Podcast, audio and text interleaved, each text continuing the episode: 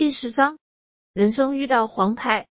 当今科技文明已臻前所未有的高峰，并且不断推陈出新，人们知识却反被科技所困，对世事皆求眼见为实。对于无形因果，若非亲身经历，一般人根本不会认为是真实事例，更不会想到会发生在自己身上。对于这种看不到的现象，还和一个人前世有关。人难道有生死轮回吗？灵魂真的存在吗？一切都太不可思议了，故而也就不费心思考了。可是当自己真正遭遇因果逃报时，就只能慌了手脚，不知所措了，只能默默忍受着自己无法承受之重。等到夜莺清场之后，才能有一个休息的时刻。一般来说，吉凶未来先有兆，因果讨伐来临之际，都会先有预兆，如晚上睡觉做噩梦，有被压的感觉。莫名的郁闷、忧伤的心境，更加严重的，则是以负面思维主导行为，病魔缠身，医药网效，工作事业呈现种种不顺，无端破财、车祸受伤等，这些都是夜因夜果显现的征兆。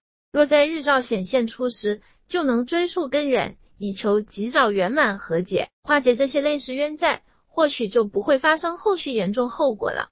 事出必有因。虽前世一切渺不可知，人们也将因果视为玄奇之说。可是直面因果讨报时，当事人真是无处躲藏，身心俱疲，家人也会连带受到很大煎熬。武然明自学校毕业后，就进入了科技业，表现甚的领导器重，薪水也相当优渥。三十岁就成为一般人认为的人生赢家。这几天晚上，他经常睡不好，还有做噩梦的情形。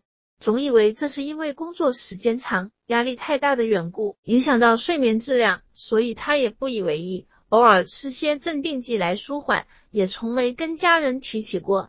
哪里知道，因为现今时空因果讨报加速十六倍，原本要下意识才会遭逢的，已经提前到来了，让自己这位科技新贵也经历了一次因果讨报的过程。起因是前一日晚间下班，开车回家。把车停好要下车时，突然看到一位脸色苍白的人坐在车内副驾驶座上，两眼无神的注视着自己，然后一下子就不见了。此时闻到一股很重的腥味，此种味道最近时常围绕身边，当下心里发毛。隔日，武然明就到附近寺庙道场烧香拜佛，以求平安，求神明护佑。此后没过多久，一天晚上头痛欲裂，很像平日感冒的症状。就到附近诊所开了些止痛药回来吃，当晚噩梦频频，夜不成眠。隔天上午公司有重要会议，他不得不勉强去开会。没想到会议进行到一半时，自己就昏倒不省人事了。同事急忙把他送到附近的医院救治，同时也通知家人赶到医院。医院诊断为脑内出血，且面积不小，建议马上开刀，否则恐怕会危及生命。但是开刀也会存有风险，情况相当不乐观，告诉家人要有心理准备。无奈之下，家人只有选择开刀，只能寄望好运能降临在武良明身上。医生打开头盖骨，把血块取出，历经了十几个小时的手术，再转往加护病房，历经了插管、肺部感染、气切等种种，人只能躺在病床上任人宰割，身体无法自己做主，把一个好好的人。这里被切开，那里被挖洞。医生将该做的都做了，武然明的昏迷指数依然是六，家人看不到任何起色，心里的煎熬无法言喻，无法相信早上好好的一个人去上班，晚上就病危在医院做急救手术，然后就变成一直昏迷了。家人在医院陪护的时候，遇到一位不认识的通灵女士，说武然明的魂魄被扣住。冤亲债主很凶，不好处理，建议他们去找高人化解。家人就立马就到常去的宫庙神坛叩问，得知确实有三位冤亲债主所讨，不肯放手。宫庙主神指示烧了很多的纸钱做回向，可是纸钱烧完后，病情时好时坏，没有多大改善。这样折腾了一段时间后，一家人真是彷徨无助，不知所措。也是家人以往在宗教付出中。结识了王树林，他听说武然明的这状况，就建议他们到天星茶楼叩问，说那里很灵验，自己妹妹是在那康复的，家人抱着一线希望，决定去南天寺试试看。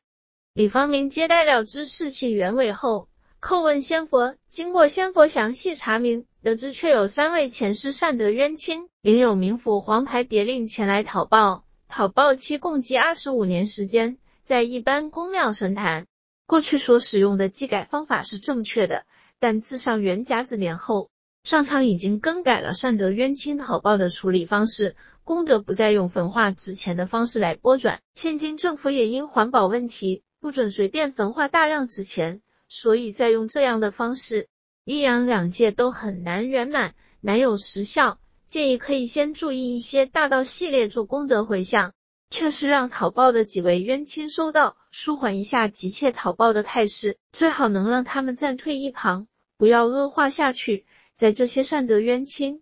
有意愿进入无极大道院就读之后，再完成超拔程序，才能彻底完消前世恶果的纠缠。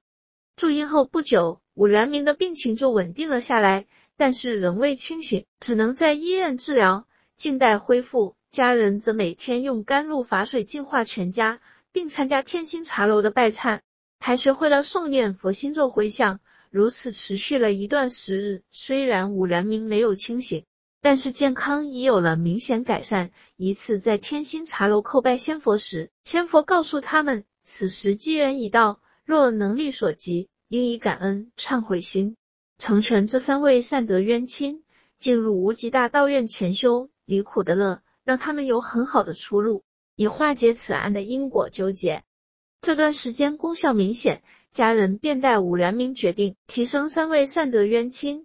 进入无极大道院就读，到入学第四道程序完备后，武然明的病情就渐渐的好转了，昏迷指数慢慢回升，生命迹象也开始恢复。没多久就由加护病房转到了普通病房，人也能保持清醒了。等到状况稳定后，医生又把头盖骨缝回去，气切管拔除，让武然明出院回家了。之后不久。在家拔除了鼻胃管，人能够正常进食了，再慢慢开始做复健，接着不用再坐轮椅，可以用拐杖辅助行走。原本无法说话，也开始能说一些简答话语了。瘫痪无力的右手又慢慢可以使力了。武然明恢复健康后，得知一切过程，衷心的感谢真佛心中仙佛护佑，才让自己得此转机。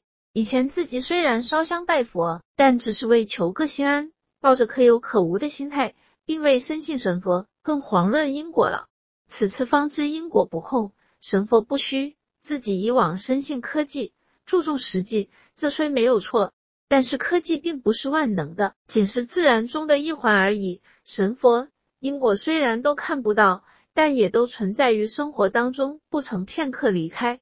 尊重自然世界的各种规律，才能让自己离苦得乐。也知道了不同的公堂寺庙，其实和大小医院一样，有自己的功用和特长。每个体系所承领的使命、教育资粮都有不同，所以对能完成什么，是亡灵成就的果位，也就各不相同了。